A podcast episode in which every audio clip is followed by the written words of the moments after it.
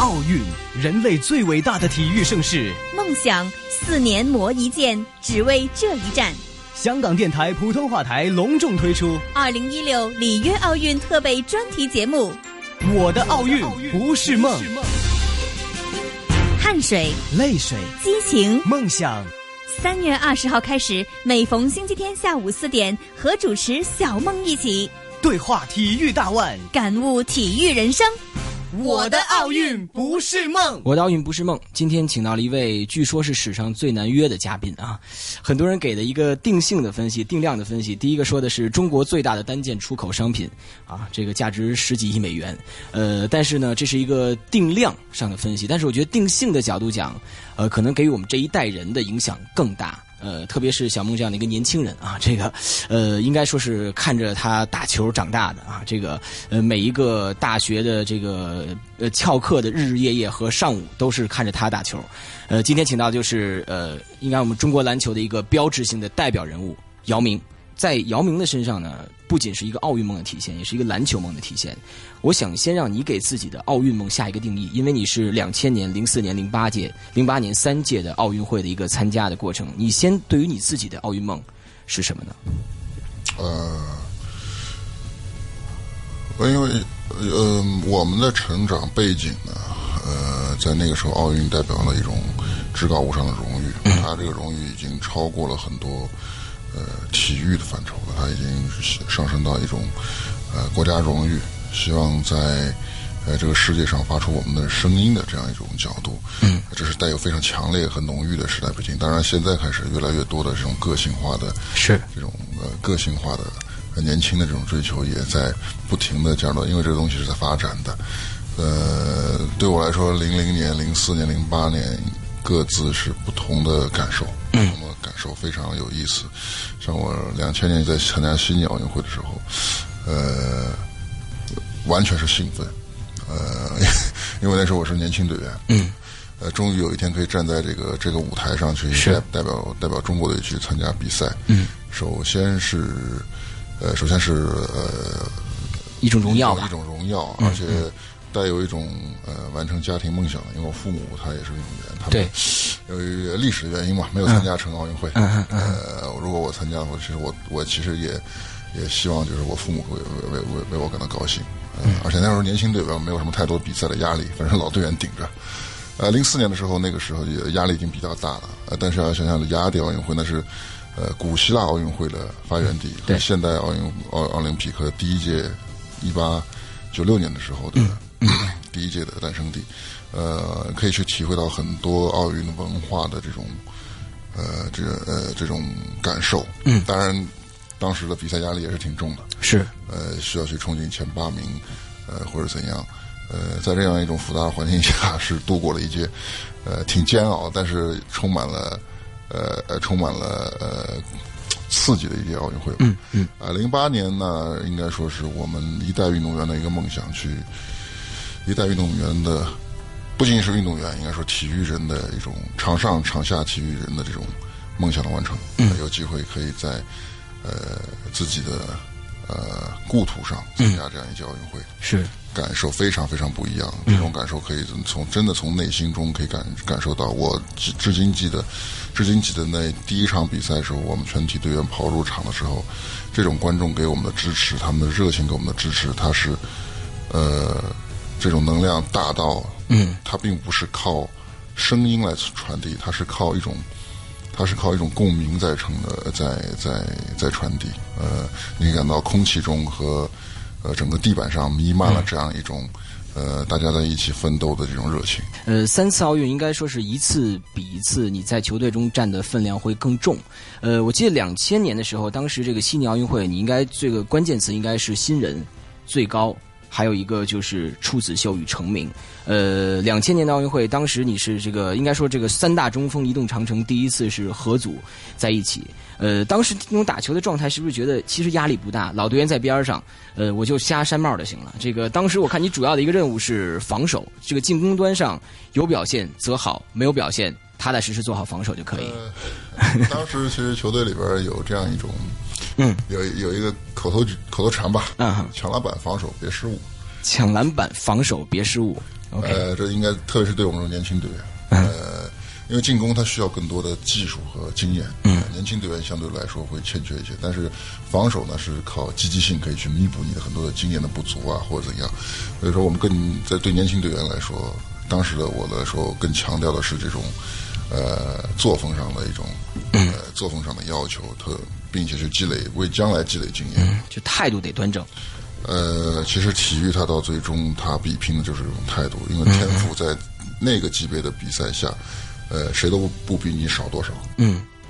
明白，呃，其实那次比赛我们最后拿到的数据呢是十分呃，六点零个篮板，两点二次盖帽，就是一个十加五加二的这样的一个数据。数据上看，很多人说那次姚明是真正站在了世界舞台上，并且开始发光放热的一次，呃，这样的一次盛会了。我不知道当时打奥运的时候那种感觉是什么样的，因为你刚刚有说扛着自己小家子的梦想，扛着大家的梦想，两千年有这么大的一个。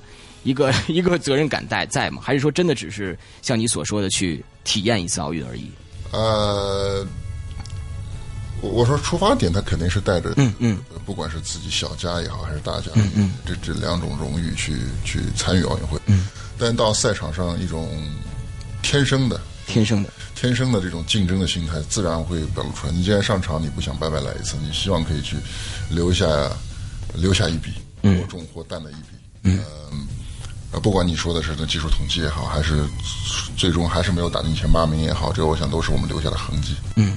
呃，但是那一次算是给之后做下了一个积累了啊。两千年那次样一次奥运会的呃比赛，呃，其实当时我想在这样的一个比赛里边，你有没有感受到一种奥运的气氛的最大的不同是什么？因为之前你也打过世界比赛，包括也在大鲨鱼也有打比赛。两千年那那时候的最大的震撼是什么？奥运带给你的一个感受？呃，我对两千年悉尼奥运会有一幅照片，对我来说是很震撼的。在运动员村的礼品部，礼品部，礼品部那边有幅照片，呃。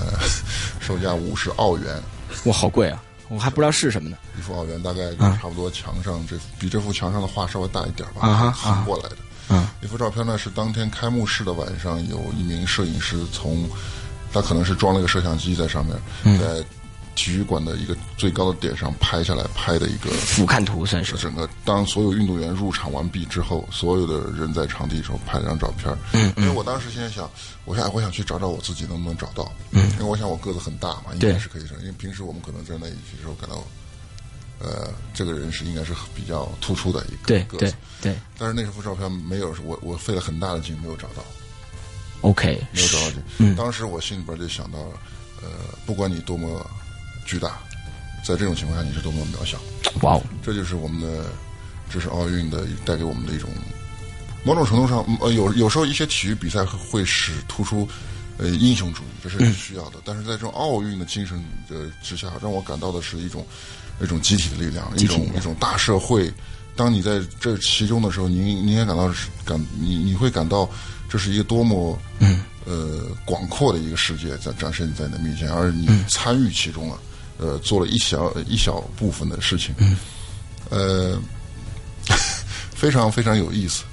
新奥运其实给你留下的很多东西啊，就如果从我们现在去翻账的话，蛮多东西。比如说两千年你遇到了汤帅，这个尽管你说他在这个场上不断在玩你啊，这个给你造犯规造下去了，呃，并且呢也让世界认识了姚明。其实那次我们如果真的从比赛场上来看，呃，汤帅当时怎么给你这个玩玩麻烦的？啊，详细的战术已经不不记得。嗯嗯，当时呃，我们中国队和美国队的差距，哪怕到现在，恐怕也不是美国队集中注意的一个对手。是是是，呃，他们只是用常规的一种办法去，嗯，呃，击败一些挡在他们面前的对手。嗯，呃，那些犯规啊，那些失误啊之类的，现在想想，有些纯粹就是因为经欠经验的欠欠缺。嗯嗯，呃，而且有时候过度的去。过度的去呃呃追求防守态度的情况下，会犯下的错误。啊哈，其实两千年奥运过了之后呢，又过了两年，这算是呃呃姚这个姚时代啊，所会会或者说姚明走进世界的一个另外一个点，就是零二年的 NBA Draft。NBA Draft 就是 NBA 的选秀，呃，在选秀里边呢，这个大家印象蛮清楚的，就是在这个北京啊，这个呃这个训练馆里边，这个你和父母，然后还有很多的这个媒体在一起，在这个 CNN 的总部，然后呢，呃，我们看到的是这个姚明在现场。呃一起迎接的是这个大卫斯特恩宣布呃最终结果的那一刻。其实当时呢，我们看到现场。我看你们是，但是我觉得你的表情和状态还是蛮羞涩。其实看到之后一个侃侃而谈的姚明，那个时候相比较还蛮差别还蛮大的。那个时候是不是还还属于一个很菜鸟、很稚嫩的阶段？尤其当时我们听到呃纽约麦迪逊花园广场的时候是嘘声的时候，那个时候第一刻的感觉是不是蛮复杂的？像你说的，确实很复杂。嗯，嗯，确实很复杂。嗯，呃，包括你说的嘘声也好，包括当时的这种。有几个镜头对着你也好，呃，因为我发现你是一遇着镜头或者一遇着媒体的时候，你就会不由自主的一定要紧张起来，或者把自己的行为更加的符合一个该在媒体面前出现的一个状态。你 你我听你的访问，你说过这段话，是吗？我相信每个人都是，我相信每个人都是，嗯嗯嗯，呃，是吧？当有个镜头在面前的时候，你都会相对来说，嗯，呃，就就稍微这个啊，注意一下言行，注意一下言行，嗯，嗯。呃，所以人需要监督嘛？是，人需要监督嘛？嗯，呃，不，嗯，因为那个时候不仅仅是作为一个篮球 NBA 的那种新秀，嗯嗯，是有很多的不适应。更重要的是，我我们踏入的是一个完全商业化的一个篮球社会，篮篮篮篮球的一个联联盟。是过去的我们的联盟虽然说也有媒体，但是我们的这种那十多年前的媒体。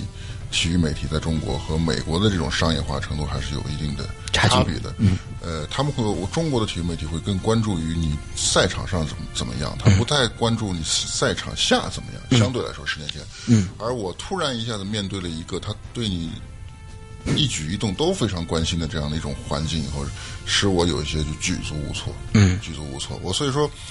并不完全是因为篮球场上水平或者经验的差距使我感到有一些犹豫，而是一种整个的一种商业的这种媒体的这种曝光度使我感到非常不适应。但这种不适应，你当时第一反应是我要适应，还是说这个东西我这辈子能战胜它吗？呃，我相信一句话叫“其来之则安之”。OK，所以你觉得？你能战胜他，但是当时那一刻的你还没有告诉我，你最后当戴维斯恩说要命的时候，很多时候并不是说战胜他，而是习惯了，习惯他，也没辙哈，习惯了，习惯了。嗯，当时你的感觉是什么样？因为父母毕竟在身边。但我看到当时这个你的表情是蛮这个羞涩的一个状态，这个和所有我认识的这个运动员的感觉是一样的。大家可能呃不太习惯曝光，并且可能呃在大家看着的情况下，可能不太习惯去抒发这样的一个感情。我想说，在关掉机器之后，或者说在离开那间房之后，你跟父母、跟家人的状态，跟当时那一刻的表现的变化是什么样的吗？没有太多的，没有太多的变化。嗯。因为本身我们认为，呃，选秀这一样东西对我们来说是非常非常新的。我不是说新鲜，但必须是说是非常对我们来说是有点奇怪的一个东西。嗯，奇怪是个非常奇怪的。东西。如果说如果选秀的话，那选秀没有问题。但是为什么选秀对我们来说，为什么选秀一定要做出这样一种高像一个瘦的感觉一样？当然，你现在可以去理解它是一个呃媒体的价值和一些商业的模式。但是对我们当初来说。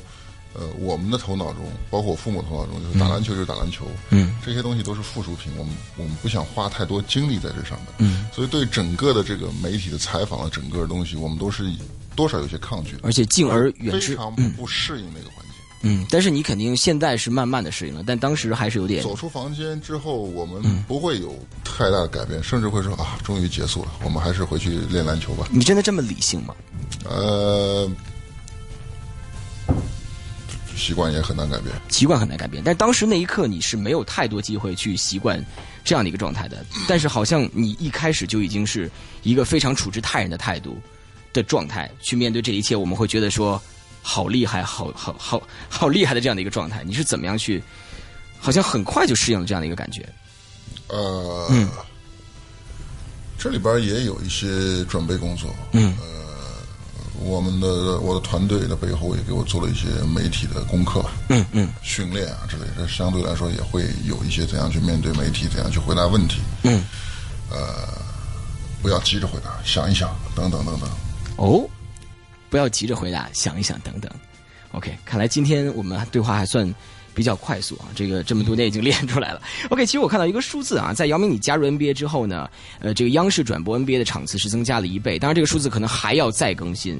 然后露天篮球场是加了十万个，中国篮球迷加了一个亿。这个数字我想可能 maybe 是三五年前的或者五六年前的一个统计，现在可能更多，因为在你离开 NBA 赛场之后，很多的球迷就留在了那边。其实我说实话，因为我是在你离开 NBA 之后，我是就不看 NBA 了。我是这样的一个一个球迷，因为我之前是不看篮球的。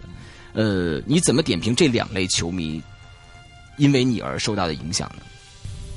呃，首先要感谢那么多人，首先要感谢那么多人。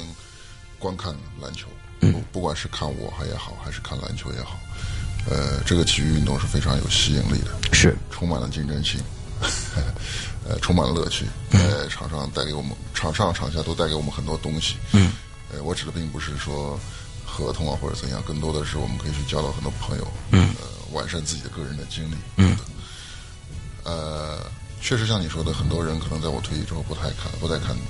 但是我我相信，就是说，如果我们能够给他们留下一些美好回忆的话，那我们也是，我我们感到也是非常欣慰的。嗯。呃，我也感到非常欣慰。但另外一方面，我也非常高兴，很多人，呃，通过，呃，我通过 NBA 喜欢上篮球，嗯，真正成为了篮球迷，真正成为篮球迷，而去加入到这个运动中，不仅仅是看，而且去打。嗯。呃，也希望通过他们可以影响到更多的人。嗯，加入到篮球中去。嗯，我记得一一年的七月份，当你退役那一天，是我来这间电台工作的第好像第三四个月。然后我当时就被要求说要做一个关于姚明退役的专题。我当时找不到任何人，我第一反应想到的是王猛，我就跟他做了一个连线。然后我们连了很久很久的线，结尾问我说：“小孟，这个如果姚明退役的话，你觉得最对你最大的影响是什么？”我觉得是一个习惯的改变。就是当每天上午看不到姚明的勾手的时候，看不到姚明在内线强吃的时候，看不到姚明罚篮的时候，这是一个习惯的改变。直到现在，很多就和我同龄的球迷都在有这样的一个感觉，好像你带给了球迷很多东西，但是也让我们觉得内心被掏空了一块现在还找不到东西去填补。所以你又是成功人士，又是罪人，你让我们现在没有办法得到填补，这个怎么办？你确定你不？是在说你的初恋吗？没有没有，你你在大学时期，其实你是很多人的这样的一个呃，在这个 这样的一个恋爱对象，怎么办？这个怎么办？呃，所所以说很多我我当然首先要非常感谢大家，嗯嗯，这么厚爱啊，呃，还是那句话，明谢啊，我我我还是那句话，就是说呃。游戏，这个游戏的乐趣远远比某一个人的乐趣保持可以更长久，嗯，保持更更更长久。嗯呃，我我我们包括我我为什么说我们呢？是因为我大致巴特尔这样作为第一批出国的运动员，嗯，我们身上所大家对我们的这种喜爱呢，真的是不仅仅是因为篮球，而是有很多的那种认同感，呃呃，这种文化上的认同感。呃地域上的认同感等等等等，呃，掺杂在一起，掺杂在一起，而这些东西呢，通过篮球又变成跨地域的，因为篮球这样一个游戏在，呃，是标准化篮游戏，在各个地区的，呃，最后体现的方式都非常像，嗯嗯，是连接了更多的人，嗯，连接了更多的人之后呢，那希望大家通过这种，呃，交流的方式，更多的沉淀下来，留下来，最最终把这个兴趣放到篮篮球上去，当这个篮球，呃，变得更加强。变得更加好的时候，那我们的价值会变得更大化。嗯，但是现在这个问题可能还是没解决，因为我们毕竟这个访问的专题的主题是跟奥运有关。但是说到你的话，就不得不提 NBA 的经历。其实，呃，从你零分开始，慢慢变到全明星运动员，慢慢可能将来是这个名人堂成员，可能这个是一个非常功勋的球员。这个从零开始到最终那一步。呃，中间肯定跨过的就就真的是太多了。我觉得这要讲的话，真的可以呃讲 N 本姚明传了啊。但是，呃，我还是觉得说，你当从零分开始，呃，迈出的那第一步有多难？我我我我我不想听到一个对于媒体的一个官方的一个词汇，就是你觉得真的是怎么样度过那段日子？那如果想真想听到的话，你要把机器关掉，然后我们可以去旁边买杯咖啡，在那儿聊天的时候可以。明白。如果你这儿举着，我就你就真的说不出来。对，其实也没有什么特别难的，嗯，可以说，呃，大家是现在去想的，好像很艰难，是想是想美化这个故事，它实际上对我们来说，它就是我们的一种职业。呃，你想想，你你你你是怎样从一个呃学院里边出来以后，慢慢慢成长为一个呃主持人的？混呗。呃，要混呗，是吧？呃，怎样去想出我来采访一个一个一个对象，去想出那么多的问题，都是靠平时的积累，呃，和这种经验的成长。嗯，那。对我们运动员来说也是一样的。当我们从不管从以前的青年体校、嗯，青年联赛到到职业联赛到国家队，呃，包括从职业联赛从 CBA 到了 NBA 这种，也是一种积累的过程。嗯，呃，到最后使我们自然而然的产生了这种工作的一种习惯，嗯，学习的习惯。当一件事情发生，发现走不通的时候，一定会去想办法去绕过去或跨过去或者怎样。嗯，呃，这大家都是做工作，明白？并没有，并没有大家想象的。是有困难，但没有大家想象的那么困难。嗯，我们不用去把它想成一个像电影一样的故事。但是确实，可能对我们所谓的这种普通人来讲，呃，看你们的故事本来就在像看电影一样。就除去这些美化的东西，但是我们真的，比如说我有一个一些朋友就在呃，我不能点名了，就他在国外这个做运动项目，呃，也是因为一些问题，结果没有踢上球，结果回来了。估计你已经是知道说的是谁了。呃，最终导致的一个结果就是承受非常大的压力，因为他就是没有。能够战胜自己，说说服自己，说继续在海外坚持。其实，我可以说，如果你从零分开始要想要放弃的话，可能放弃的这样的一个细胞在你的脑子里边慢慢的蔓延的话，可能真的是慢慢就放放弃下去了。我不知道当时你是怎么跟自己做工作的，就是说，哇，第一场比赛这么多人看着，NBA 牛也不至于牛成这样吧？零分哦。嗯。肯定啊，要说到家人和团队的帮助，呃，对我有很多的呃安慰吧，嗯，舒缓自己的压力。呃，确实，我们中国很多的球员出去打打球或者踢球，或者包括网球，现在也开始往外走了。是，呃，他们身上我们身上背负的很多时候，它都不仅仅是体育那么简单的一个概念。嗯。呃，我们我们成为很多人的一种梦想的寄托，没错。希望通过我们去实现一些东西，没错。呃，而有时候梦想永远走的比实比比比真正的行动要远得多。明白，明白。呃，所以回到现实来说，我们我我我们只能扎扎实实的把这一步步工作去工作去去去做做好。呃，回说回到那个你你你刚才所说的那种心理压力、放弃啊这些东西，呃。你不能让它太长时间的占据你的头脑，嗯，呃，你不可能没有，但是你必须要时刻的去驱逐它。但是你会想吗？那个时候如果想多了的话，可能会更烦；如果不想的话，也不行。呃，肯定会想一些，嗯嗯嗯。而现在回过头去想的话，永远是很轻松，可以很轻描淡写，因为我们已经知道这个故事章节了。我的奥运不是梦，主持孟凡旭。到零四年的时候。你已经是带着光环的姚明了，变成天使姚了。这个，这个当时呢，你是旗手，你是中国男篮顶梁柱，你是中国体育的代表，就你已经太多的 title 在上面了。但我记得当时你说了一个话，说如果进不了四分之一决赛，八强进不去的话，不刮胡子。就当时你想是变得有型点，还是怎么样？嗯，呃，不知天高地厚，你也可以这样说。呃，因为。过去呢，中国男篮最好的成绩打过八强。是，呃，在黄金一代九六年黄金一代那个时候，那个时候也没有什么 NBA 球员，啊我们跟世界篮球交流也比较少啊，也就是每隔一年，嗯嗯，呃，世界锦标赛或者奥运会，在这种情况下，他们那些前辈他们完成了非常重要的一种壮举。嗯，那当然，作为我们年轻一代的话，希望去拷贝他们，嗯，呃，甚至去超越他们，嗯，呃。所以说那个时候就就给自己设定目标，说希望可以再次踏入八强，甚至可以走得更远。嗯，嗯，需要一些刺，给自己一些刺激吧。嗯，当然结尾是好的，我们都记得是你跟这个郭士强的这样的一个激情相拥啊，还没报上啊，你俩这身高差太多，呃，一分赢了赛黑啊，可能很多人没有想到这样的一个结果，但这样的一个结果，其实，在前面的一连串的表现不太好的情况下，当时有没有发火或者急躁的表现出现？你当时跟我说，我当记得你说过一句话，就是多大的人干多大的事儿。我说过吗？嗯，就是说可能二十四岁的人只能做出的是二十四岁的事儿。啊！我在一个媒体上看到你，我知道你说的是什么。这这个事儿，这句话是二零零八年在说。零八年在说。零八年说。嗯嗯。嗯，其实这里边也体现出人成长里边的非常有意思的东西，就是说目标设的很好，就像我刚才说的，梦想永远走的比你的实际脚步可能要远一些。嗯，呃，那个时候我们真正是否做好了进前前八强的准备是准备了，或者说我们有这样的实力去进去了，可能实可能性肯定是有的，但嗯，可能性其实是不是那么想象那么乐观的。嗯。呃，我们没有做好完全充分准备，包括我自己，我我认为我也没有做真正做好一个充分的准备。嗯。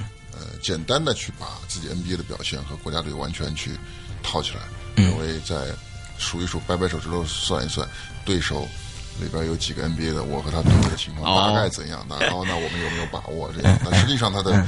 呃，实际上它的那个效果并不是不不能是完全一加一、二加二这样去计算。这这这就跟你当年去算这个钱德勒这个选上这个是探花还是王岩，然后你说我打爆过他，然后所以我应该是比他强一一样，是 差不多的意思，差不多意思。实际上真正它的效果、化学反应等等是有很多的不同的情况综合起来的。嗯，但其实这也是篮球运动的一个魅力。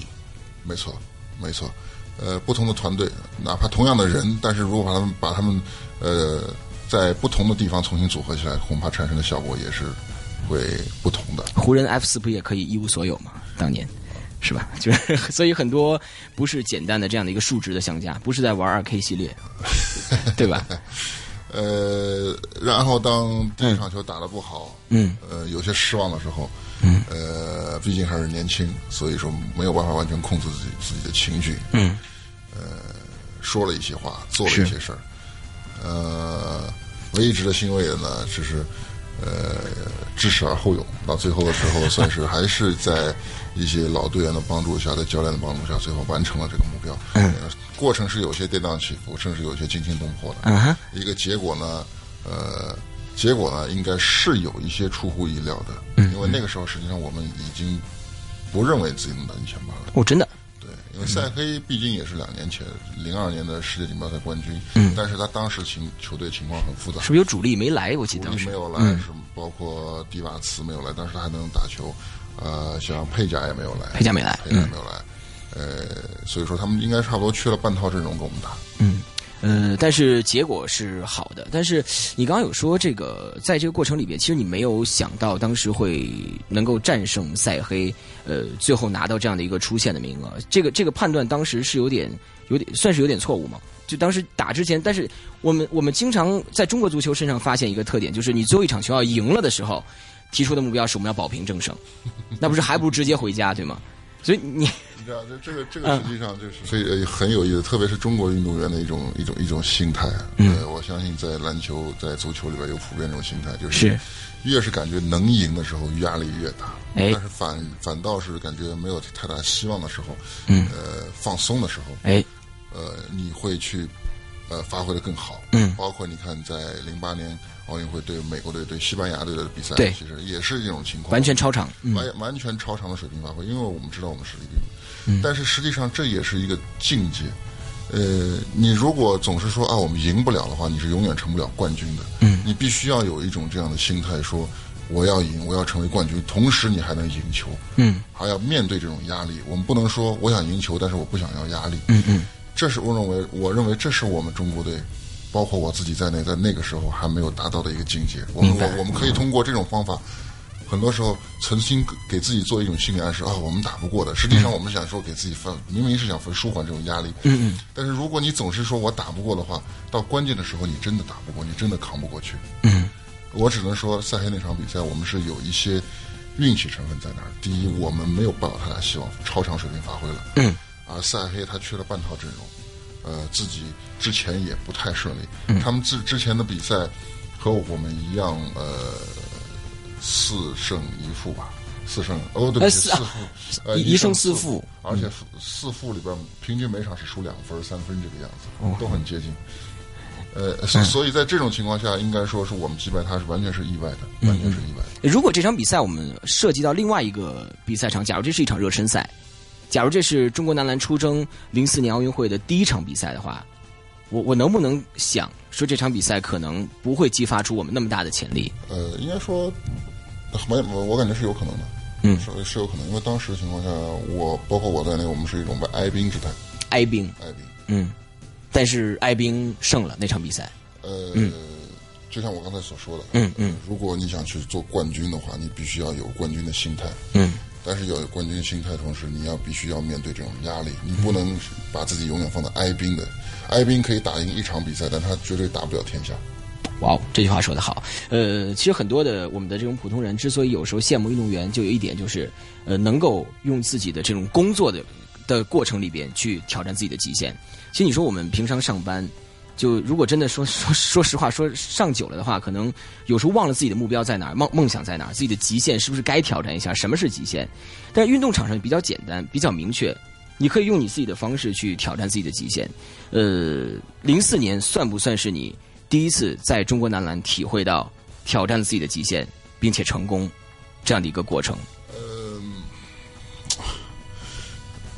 每个人挑战极限都有自己的方法。嗯，呃，但很重要的一点就是，像刚才我说的这种心理暗示。嗯，呃，这种心理暗示强大一些，我相信有一些人很心理很强大，他们会说：“我一定是可以做到的。” OK，我一定是可以做到。就像我我前面所说的，你要有冠军的心态去做。嗯。而当时零四年的状态，实际上我们并没有到，我们是完全我就像我说的是一种哀兵状态。嗯。我唯一能够保持自己这种 keep going 的一种态度，只能我只能不停的告诉你，我自己说这是最后一个回合，把这个最后一个回合顶下来。但那算是你就所谓的实现奥运梦过程里边第一次感受到那样的一个成功，个人成就加上球队战绩，让你的奥运梦第一次实现的一个比较好的结合。嗯。那次是我体会压力非常非常深的一次，非常压压力非常深的一次，呃，因为我第一次发现，就是实际上我在球队中的水平是水平是非常非常高的一个状态。哦，嗯，因为我是通过 NBA 锻炼之后，这是 我我想把这个话说的很谦虚，但是我好像我实在没法再说下去了，这个话。呃，就是说，呃，因为通过 NBA 的训练之后，我比赛之后，我确实在球队里面水平非常高。那在这个程度上，你就，呃，我我第一次面对说，当你要有那么高的水平的时候，你必须要承承受这样的压力。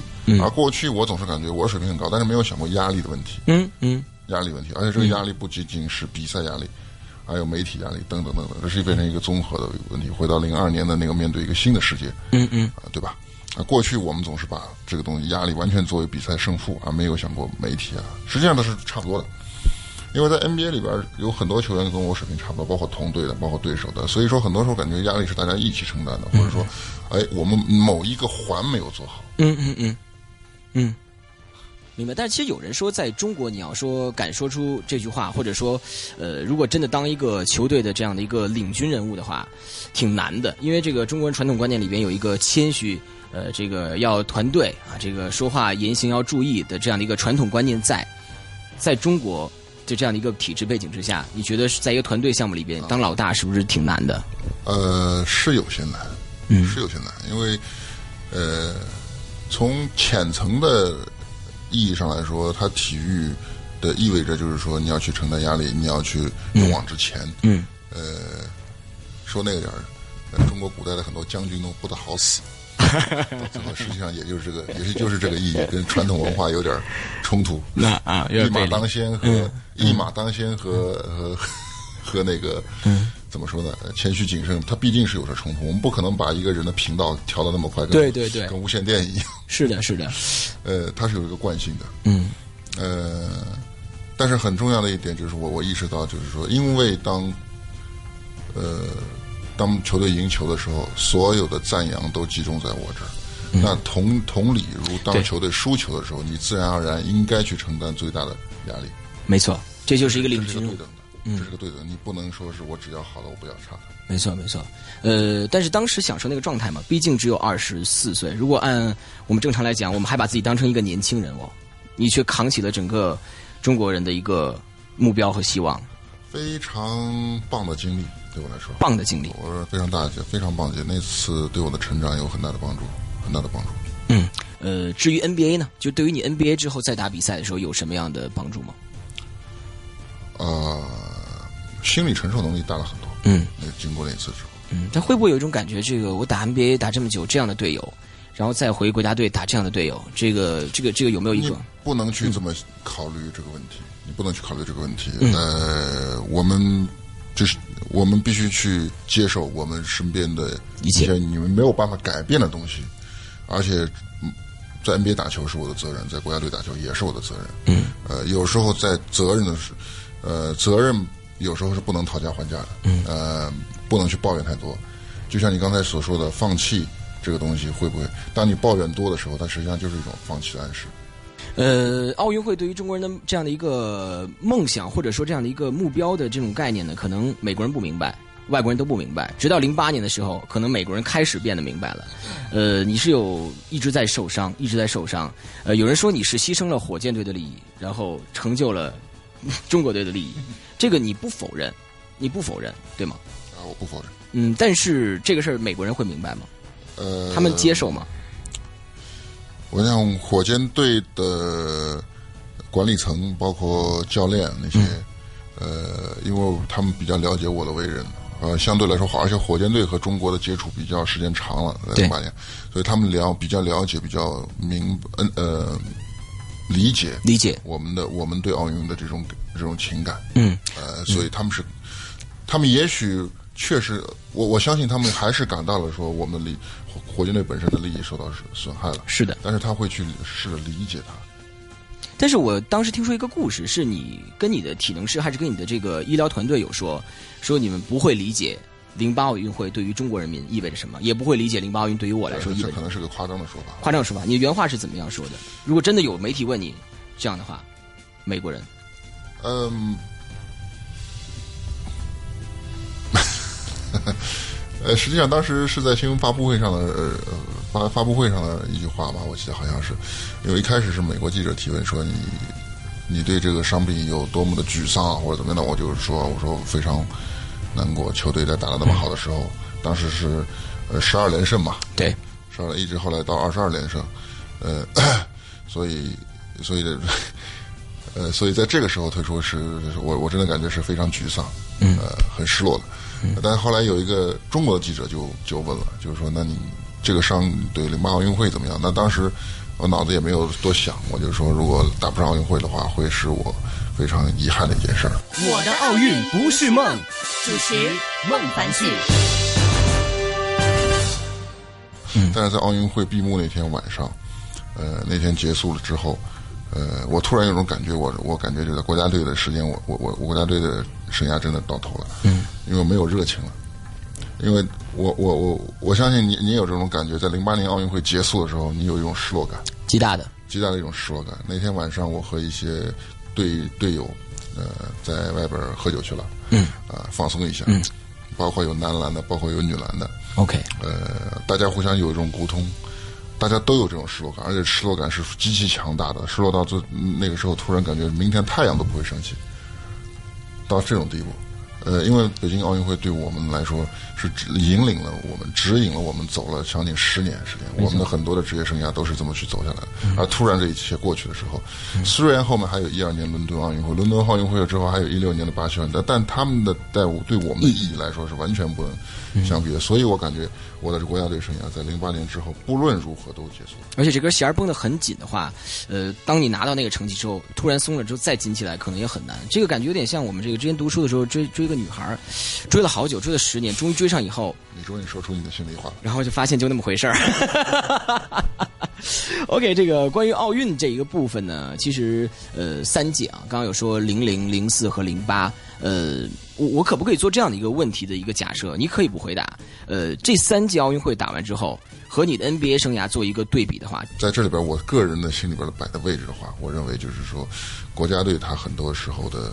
给我的影响会更大。火箭队当然也给我给了我很多很多东西，我非常感谢他们。的。